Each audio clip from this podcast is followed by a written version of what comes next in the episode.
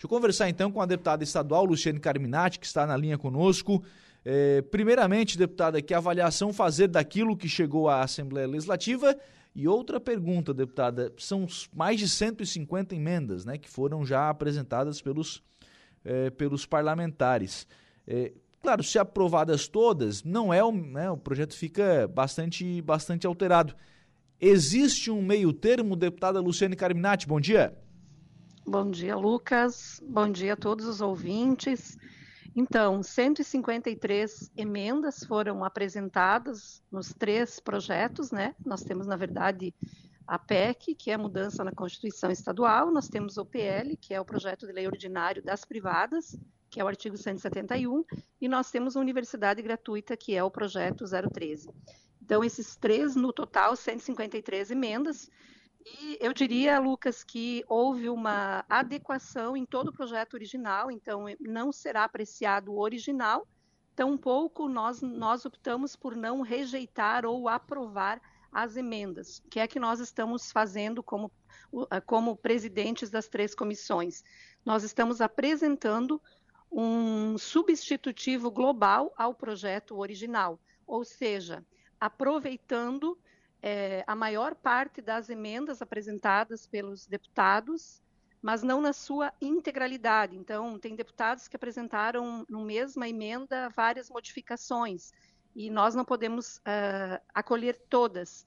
Então, nós vamos apresentar um substitutivo global que passa a ser, eu diria, do original outro projeto, preservando vários, vários dos conceitos iniciais, mas com o aperfeiçoamento, aperfeiçoamento dos deputados.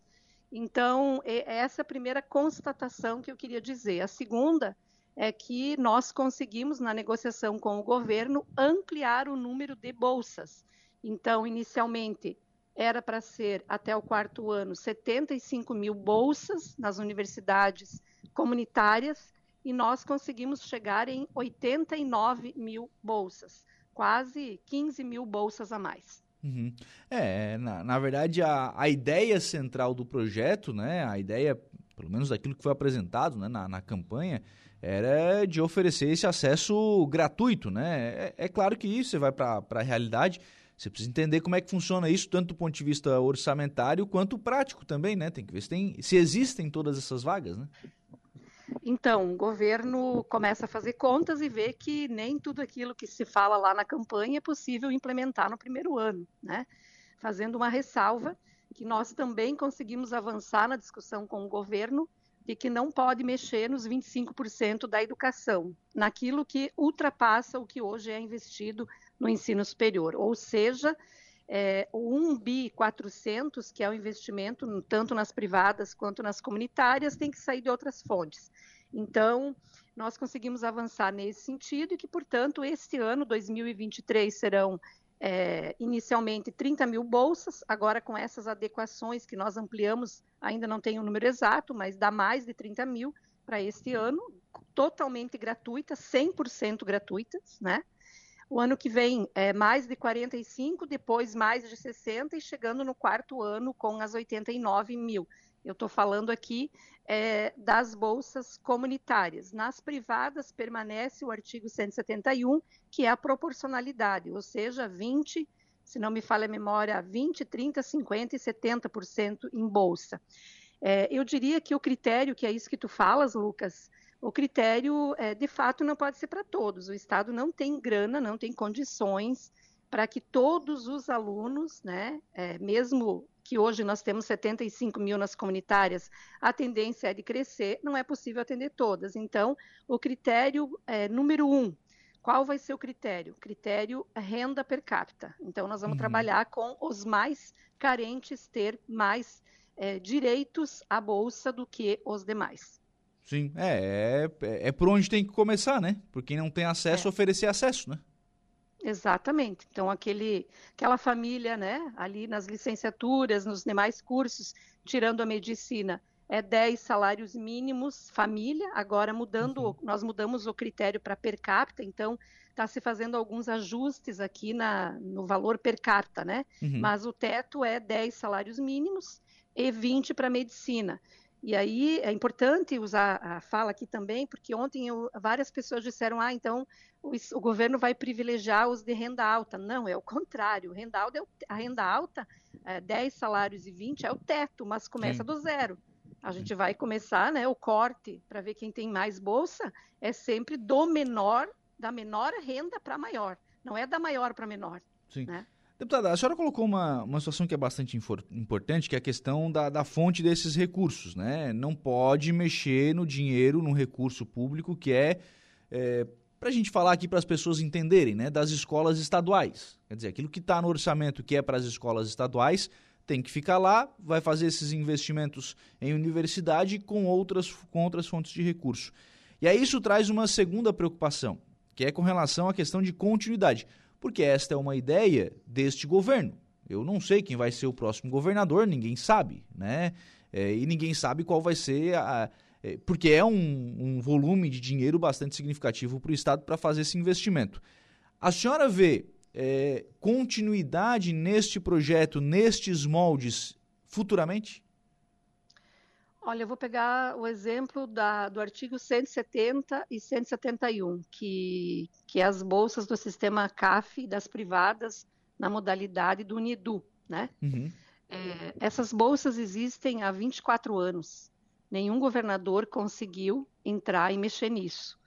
E, e essas bolsas foram fundamentais para colocar Santa Catarina como o segundo estado do país com maior número de universitários nessa faixa de idade. Então, Santa Catarina está tá com um percentual razoável, eu diria, muito positivo de estudantes dos 18 anos aos 24 no ensino superior. Então, eu acho que primeiro é essa consideração. Acho muito difícil que, uma vez aprovada a lei, né, nós temos amarras, inclusive, na Constituição Estadual, acho muito difícil que governos futuros mudem. Porém, eu, inclusive, vou apresentar no meu relatório a necessidade de acompanhamento deste programa. Em que sentido? Nós precisamos acompanhar as notas que os cursos de graduação, tanto os privados quanto os da comunitária, obtêm junto ao MEC. Então, cursos, por exemplo, com avaliações baixas, eu, como deputada, vou questionar se, se a universidade tem que colocar recursos nisso. Né? Uhum. Eu acho que tem que haver a contrapartida e o zelo pela qualidade educacional. Então, tem isso que nós vamos precisar acompanhar. Nós vamos precisar também acompanhar, e eu aponto no relatório, os índices de abandono e de evasão, porque eu tenho um debate também de que para muitos alunos carentes a mensalidade não é suficiente, precisa ter uma bolsa permanência. Nós tentamos avançar nessa discussão agora, mas a gente não conseguiu. Então, você pega, por exemplo, alunos uh, que têm que trabalhar, né?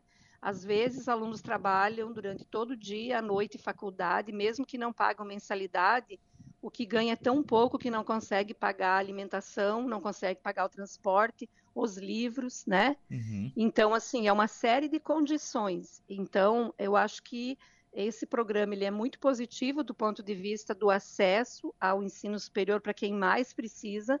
Porém, a gente vai precisar a partir de agora, de agora, acompanhar os indicadores, os resultados. E aí é, penso que se ele se consolidar como um programa é, é, positivo que traz qualidade para as regiões, né? Inclusive nós ampliamos aqui, lembrando, é importante dizer, o governo colocava a contrapartida do estudante 4 horas e 20 minutos por mês de trabalho prestado de acordo com o seu curso, né? Uhum. E nós estendemos para quatro horas semanais, tá?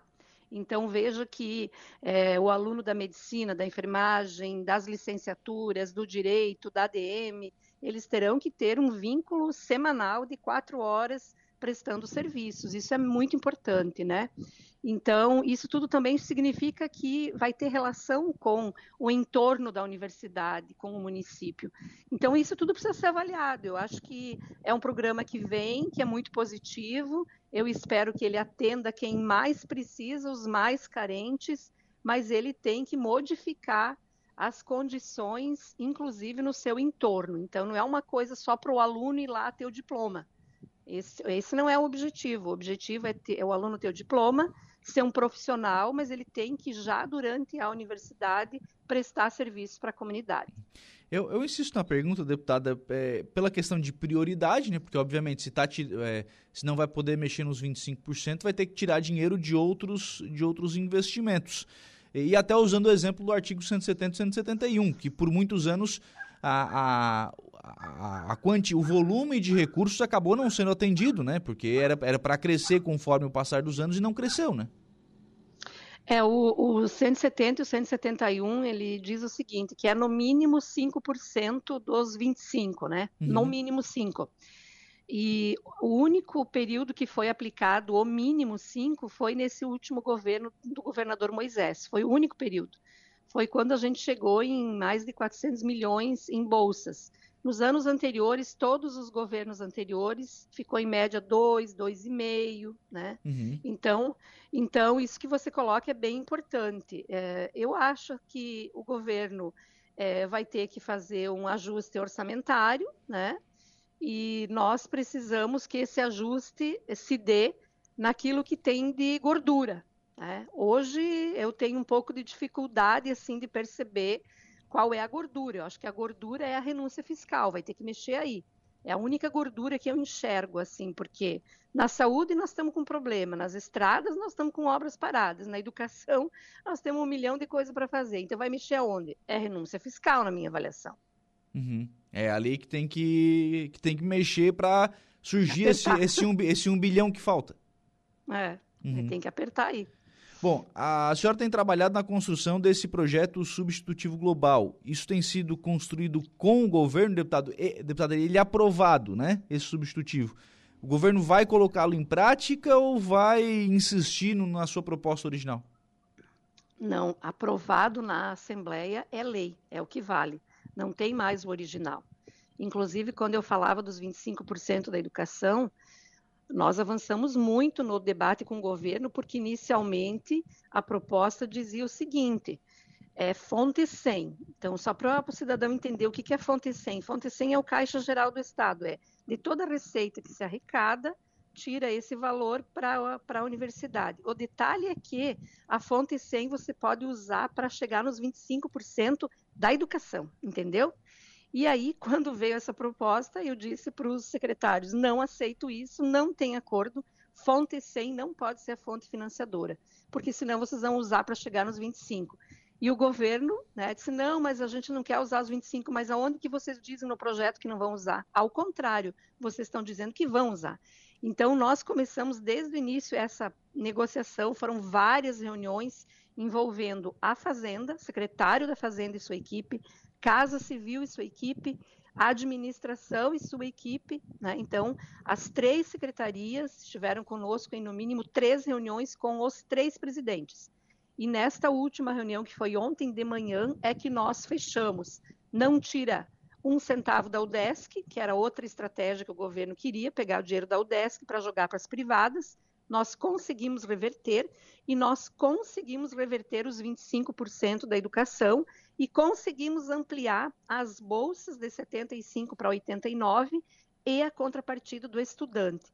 E também conseguimos mudar é, os critérios de escolha do aluno, porque estava lá no projeto inicial é, comprometimento de renda mas ninguém sabe onde que está escrito isso. Esse conceito não existe ainda na administração pública catarinense, nunca foi usado, comprometimento de renda.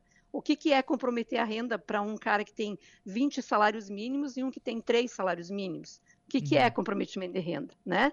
Então, nós convencemos o governo de tirar esse comprometimento de renda e usar o que está no UNEDU, que é o índice de carência ou seja, os mais carentes, renda menor per capita, têm mais direito.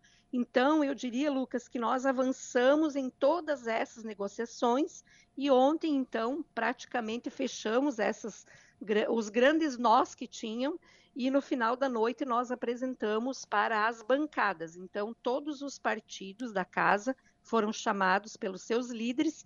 Nós, três presidentes, apresentamos o que nós concluímos com o governo e praticamente foi é, acatado pelos deputados. Então, amanhã nós vamos apresentar o relatório dos três presidentes, vai ser dado voto vistas e depois nós votamos na semana que vem. Calendário é esse, vota semana que vem. Vota semana que vem, dia 11, com exceção da PEC, que nós vamos ter que votar amanhã. Por quê? Porque a PEC diz assim, que a, que a emenda uhum. constitucional, uhum. ela fala que no artigo 170, que é hoje o que tem das bolsas, é no mínimo 5%. Então, nós estamos alterando para dizer que é 5% no total, não pode ser mínimo, porque senão o governo usa dos 25 tudo, né? Uhum. Então, nós temos que alterar a primeira Constituição, então a votação é amanhã da Constituição, só alterando esse dispositivo, e depois, no dia 11, nós votamos, então, a lei complementar, é, que é o das, da, das universidades gratuitas, e votamos o, a lei ordinária, que é o das universidades particulares. Está previsto tudo dia 11, terça-feira. Deputada Luciane Carminati, obrigado pela participação aqui no programa e pelas informações. Um abraço, tenha um bom dia. Obrigada, Lucas. Um abraço a você e a todos os ouvintes.